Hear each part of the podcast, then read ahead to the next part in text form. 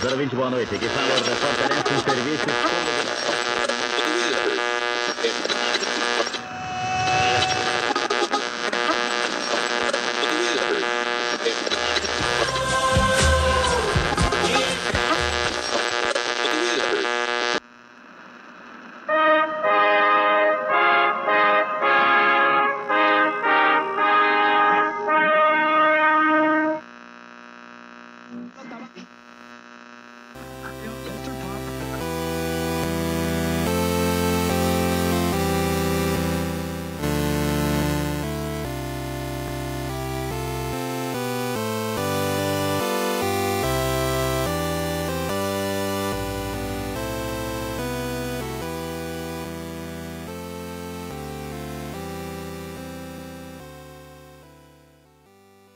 Bom dia, boa tarde, boa noite, desgraçados desse país. Tudo bem com vocês? Espero que não. Se estiver, vocês perderam a sanidade, não é mesmo? E aí, rumo aos 200 mil? Vamos lá. Rumo aos 200 mil mortos. A gente consegue chegar lá, estou esperançoso. Chegaremos lá. É o novo normal, gente. Se acostumem. Poxa, que isso? Tem 200 milhões de pessoas aí no país, 200 mil mortes, que isso? Não, pera lá, ei. Não, vocês estão de mimimi. Tem que tomar ozônio no cu. Tomar cloroquina e enfiar um tubo de um metro de diâmetro dentro do cu com um jato de ozônio com toda a pressão. É isso que nós temos que fazer. Enquanto quem não tomar cloroquina morre. Basicamente isso. Essa semana tá pesado o negócio, hein? Vamos lá.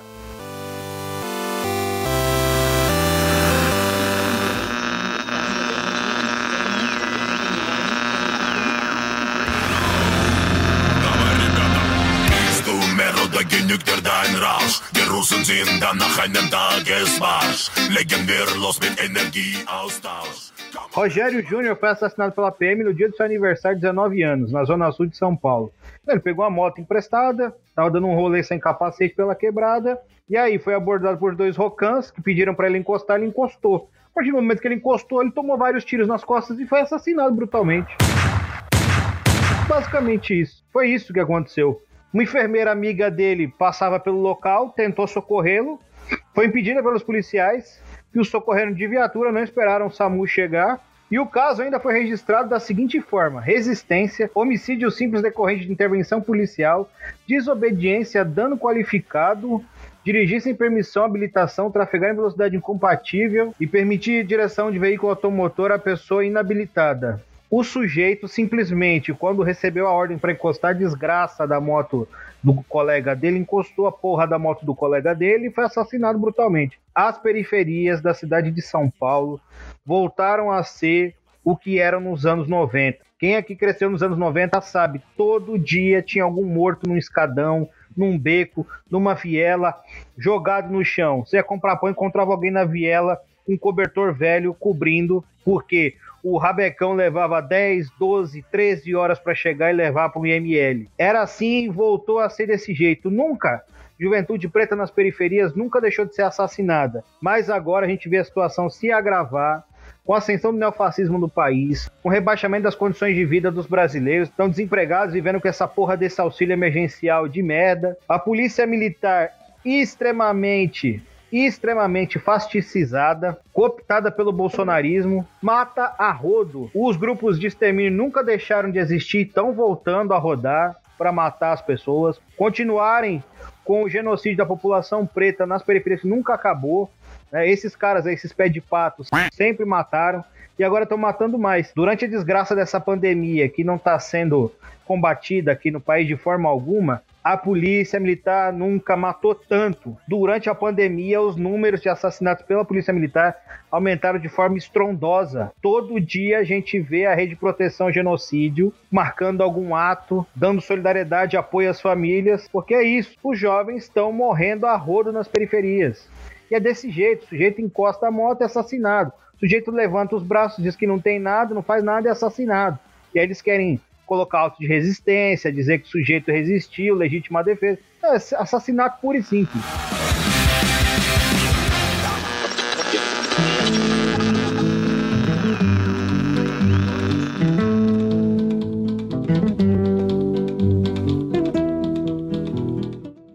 juíza racista Inês, não sei pronunciar o nome escroto europeu dela, da primeira vara criminal de Curitiba, no Paraná, condenou um homem a 14 anos de prisão por ser negro.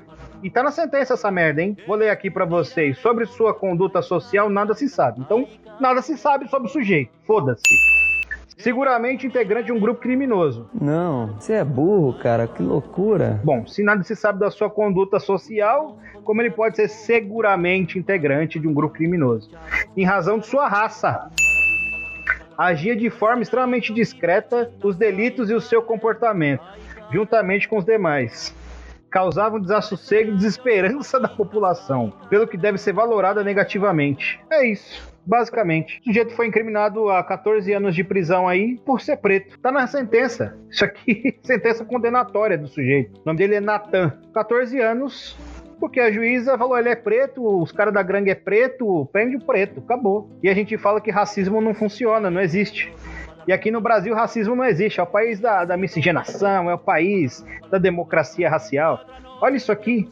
O sistema judicial é extremamente racista, não só por sua composição majoritariamente branca, porque estruturalmente serve ao sistema capitalista, a classe brasileira no país é negra, é constituída através dos ex-escravizados que depois são incorporados ao mercado de trabalho. A classe trabalhadora brasileira é preta. E é isso, com desemprego, crise social, você tem uma população muito grande, ociosa, né? Então pode matar. É assim que se. Re... Isso é um projeto quase engenharia social de regular a quantidade do exército de reserva de trabalhadores na bala. Não é só isso, você tem fatores culturais, outros, enfim. Mas o principal é isso: reprimir os trabalhadores para que eles não violem a propriedade privada. É preventivamente, isso não está falando que o sujeito violava a propriedade privada. É preventivamente. Clima de terror, é para estabelecer o terror de classe. Esse é o papel da polícia militar. Ser a ponta de lança da repressão do Estado burguês nas periferias das cidades. Ao que parece, essa sentença vai ser é, revogada a juíza pode sofrer um processo administrativo, mas essa porra não vai dar em nada, né, mano? Essa porra não vai dar em nada. O sistema judiciário, principalmente o sistema penal, funciona para quem é preto e pobre trabalhador nesse país. De resto, não é preso, não é incriminado, o processo é arquivado, a lei nesse momento é cumprida, né? A execução penal é cumprida. Agora, se você é preto e pobre, o juiz decide que você, ah, você é preto, então vai pra cadeia. É isso.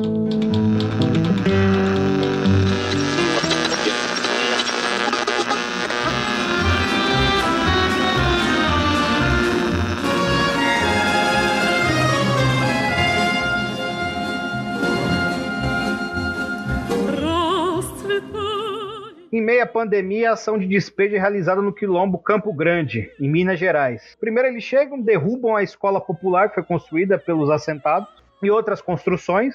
Depois eles atiraram fogo nas plantações com a população lá. Obviamente estava resistindo à reintegração de posse, porque estavam lá 23 anos produzindo.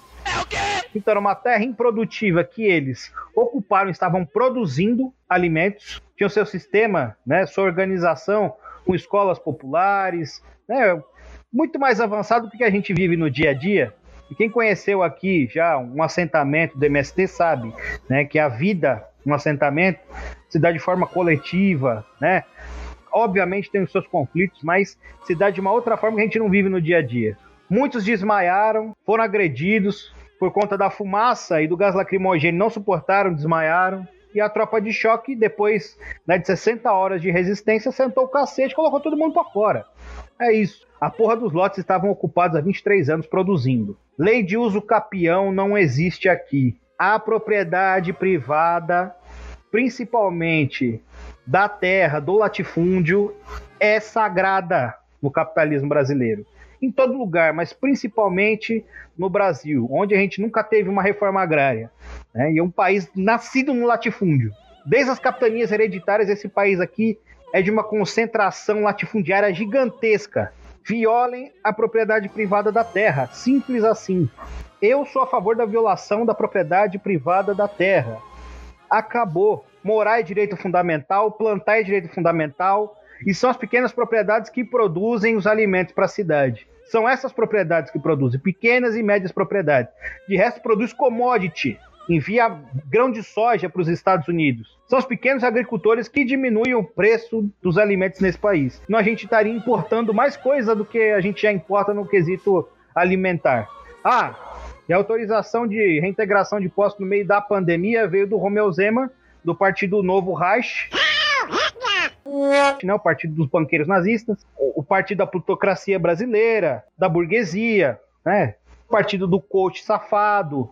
É, esse é o partido, né? É um bolsonarismo chique, refinado, o fascismo do, do ultraliberal, que não tá nem aí para os trabalhadores, que quer que a gente se foda mesmo e vai retirar direitos, né? Enfim, veja, aqueles que ainda pensam que as instituições conseguirão produzir algum tipo de resolução para os conflitos sociais brasileiros são ingênuos, desonestos ou estão muito mal orientados. Durante a porra de uma pandemia, uma pandemia, 450 famílias foram colocadas para fora das suas casas um assentamento que já funcionava há 23 anos, organizado, com plantação, terra produtiva.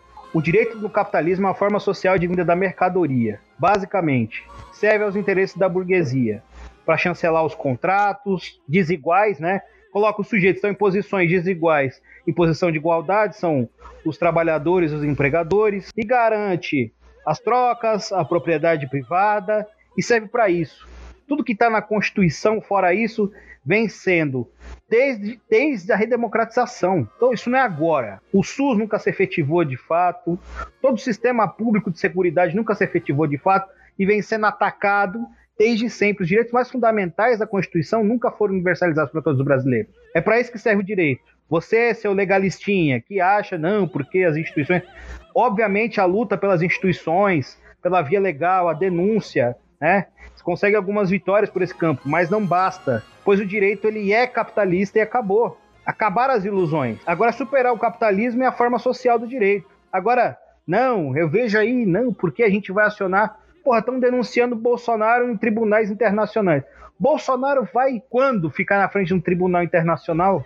Quando uma, morrerem um milhão de brasileiros aí por conta do coronavírus? Daqui a 10, 20 anos? Caralho! O que a gente tem que fazer é organizar a nossa classe, organizar a nossa classe, se organizar com a nossa classe no processo das lutas, politizar, educar a classe trabalhadora, nos educar nesse processo, a gente que se coloca aí enquanto vanguarda, né? Com muita humildade, estar com os trabalhadores, construindo os instrumentos de luta e nesse processo avançar para uma consciência socialista com os trabalhadores. Somente dessa forma a gente consegue dar uma resposta a isso. Somente dessa forma.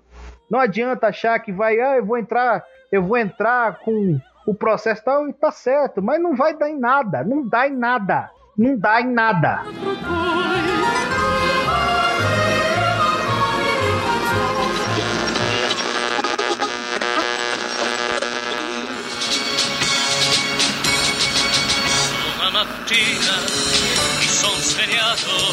oh bella ciao bella ciao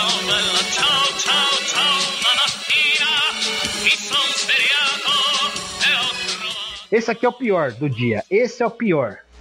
Menina de 10 anos era violentada pelo tio desde os 6. Engravidou por conta de estupros. Por se tratar de uma criança, o caso deveria correr em sigilo, obviamente. E o direito ao aborto estava assegurado pela justiça nesse caso. Apesar de todos os entraves que são colocados, nesse caso em específico estava assegurado. A família conseguiu talvez a partir de então não sofresse tantas violências, passasse por esse processo traumático nesse sentido, né, para uma criança que foi violentada extremamente traumático, mas a escória da humanidade, a nazista Sarah Winter, a fascista nazista que é basicamente uma agitadora do governo Bolsonaro, expôs o nome da criança e o hospital onde ela estava no Espírito Santo. Rapidamente se juntou uma horda fascista, que foi até a porra da frente do hospital, começou a protestar contra a família, chamar a criança e a avó de assassina, porque estavam indignados com a conduta do médico, estavam indignados. Provida é um caralho, bando de lixo, escória da humanidade. Um dia a gente vai acabar com vocês. Um dia a gente vai se ver de frente com vocês. Foram lá e ficaram protestando. Uma pastora aí, que eu nem lembro o nome dessa filha da puta, falou que as jovens são putinhas no cio, cachorras no cio. Por isso elas engravidam com essa idade. Olha o tipo, olha o tipo de declaração. Hoje a humanidade dessa família, dessa garota, foi violada de tal forma. Eu acompanhei tudo aqui estarrecido, sabe? Todo mundo tá indignado. Isso aqui é uma falta de humanidade gigantesca. Esses sujeitos aqui não tem diálogo, não tem diálogo. Isso aqui é para ser esmagado. Fascismo é para ser esmagado na ponta do fuzil, na ponta na ponta do fuzil, na pedrada. O sujeito fazendo manifestação na frente do hospital contra uma criança que foi estuprada. Eu não vi ninguém desse bando de filho da puta falar do estuprador. E eu nem vou entrar na questão se violência contra o estuprador resolve, não vou entrar nisso. Mas ninguém, você não ouviu ninguém falar. Somente criminalizando o médico, criminalizando a menina e a sua avó. O que tinha que ter sido feito? Juntar um grupo de antifascistas com barras de ferro e quebrar todo mundo na pancada que tava lá na frente.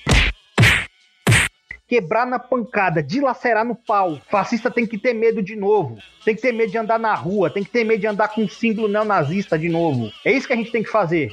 E aqui no país, a maior parte dos casos de estupro de violência sexual contra crianças, contra menores, acontece no seio da família tradicional. Olha aí que bonito. Não é a família tradicional, a base da sociedade capitalista? É aí que acontece a maior parte dos casos de violência. Sem falar que o aborto é um direito fundamental das mulheres. São as mulheres que escolhem isso porque tem a ver com o corpo delas, elas, elas devem escolher se vão abortar ou não. Uma gravidez é um processo muito pessoal, íntimo, fala sobre vontade individual, planejamento familiar, várias questões que tangem isso. E é uma questão de saúde pública, porque quem é pobre toma citotec aqui nessa porra desse país e morre de hemorragia. Quem é rico, né?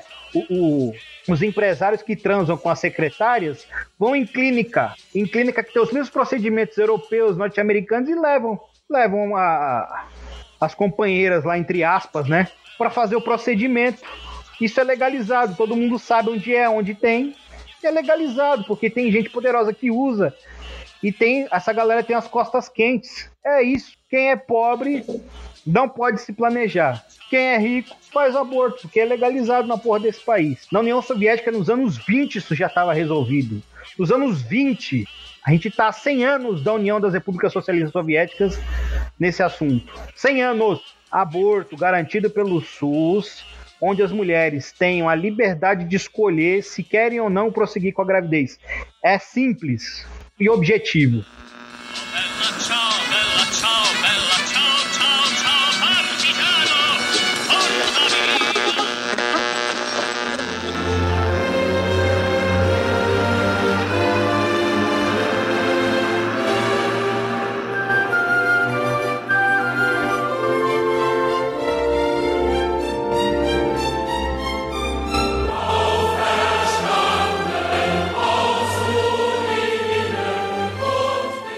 No Jardim Julieta, na zona norte de São Paulo, nasceu uma nova ocupação devido à crise econômica, esse desemprego agravado aí pela pandemia, com mais ou menos 700 pessoas. A maior parte delas, né, eu vi uma entrevista aqui, foram para lá durante a pandemia. Porque trabalhavam, perderam o emprego, não conseguiram pagar os aluguéis e manter a família e estão numa ocupação agora, que provavelmente, se não tiver um movimento de moradia, se não se articular logo o movimento de moradia, vai ser despejada, vai ser removida de forma violenta. Essas pessoas vão para outros lugares com condições mais precárias ainda.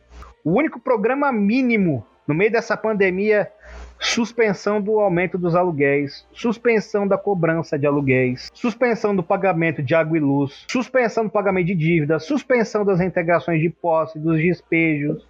É o mínimo, é o mínimo para as pessoas ficarem em casa. E isso é totalmente insuficiente, porque tem gente que está morando, tem condições de morar, mas mora em condições péssimas. Tá? 15, 10 pessoas morando numa casa. Aí a gente entra na questão da reforma urbana. Isso aqui vai dar uma hora se eu começar a falar dessa porra. Entendeu? E o bolsonazista vetou a lei que proibia as remoções de despejo durante a pandemia. É isso. Foda-se o povo brasileiro. Foda-se os trabalhadores. Fodam-se. É isso. Agora é o quê? Autocracia, bonapartismo, militares tangenciando o poder, já estão no poder e seguem as contrarreformas, seguem os ataques aos trabalhadores, aos direitos dos trabalhadores. Foram constituídos aí nos anos 30, com muita luta, com muita gente morrendo, com muita greve. A gente arrancou na pancada essa porra desses direitos trabalhistas, seguridade social, serviços públicos essenciais todos, todos os órgãos do Estado que regulam as taxas de exploração, que regulam as condições de vida dos trabalhadores, dão mínimo para o sujeito conseguir reproduzir a própria força de trabalho estão sendo violentados. Agora, ninguém fala sobre acabar com a polícia militar, ninguém fala sobre diminuir o orçamento do exército, do judiciário. Isso aí ninguém fala. Agora, acabar com o Ministério do Trabalho, acaba. O Ministério do Trabalho não é ministério mais, né? Tudo aquilo que beneficiava os trabalhadores de alguma forma está sendo desconstruído. Patrimônio público sendo entregue, Petrobras já está sendo entregue, abriu aí marco regulatório para privatizar a água. É isso. É hora de reagir. É hora de reagir. É hora de se organizar. Não tem esconderijo. Ah, gente, mesmo quem tem alguma formação, isso não é uma garantia de porra nenhuma de colocação no mercado de trabalho, de nada. Até a classe média está sendo afetada por isso na sua renda, no seu poder de compra, nos serviços que tem acesso. É isso. Ou a gente reorganiza os trabalhadores no seu espaço de moradia, nos seus espaços de trabalho, em toda, em todos os aspectos da vida, ou a gente vai naufragar enquanto sociedade humana. É simples.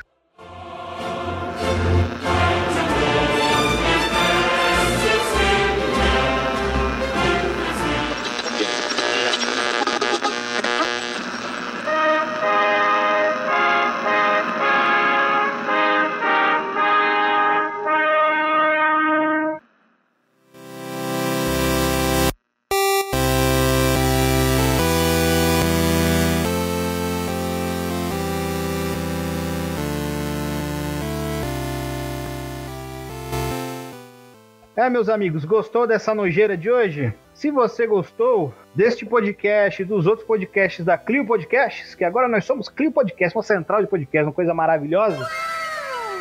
Entre lá no PicPay, barra Clio História e Literatura e contribua com cashback, deposite lá o auxílio emergencial milionário, que a gente está precisando mais que você que vai pagar aluguel e comprar comida, ou vá lá no nosso www.catarse.me barra Clio e dois 100 reais, 200, 300, né? Quase um dízimo pra gente. Pega uma parte do seu salário e doa pra gente, invista né, nesse comissariado de comunicação, propaganda e formação política. É um comissariado amplo da União das Repúblicas Socialistas do Brasil. E continue a financiar nosso trabalho aí, porque a gente precisa, beleza? Falou, pessoal. Até a próxima.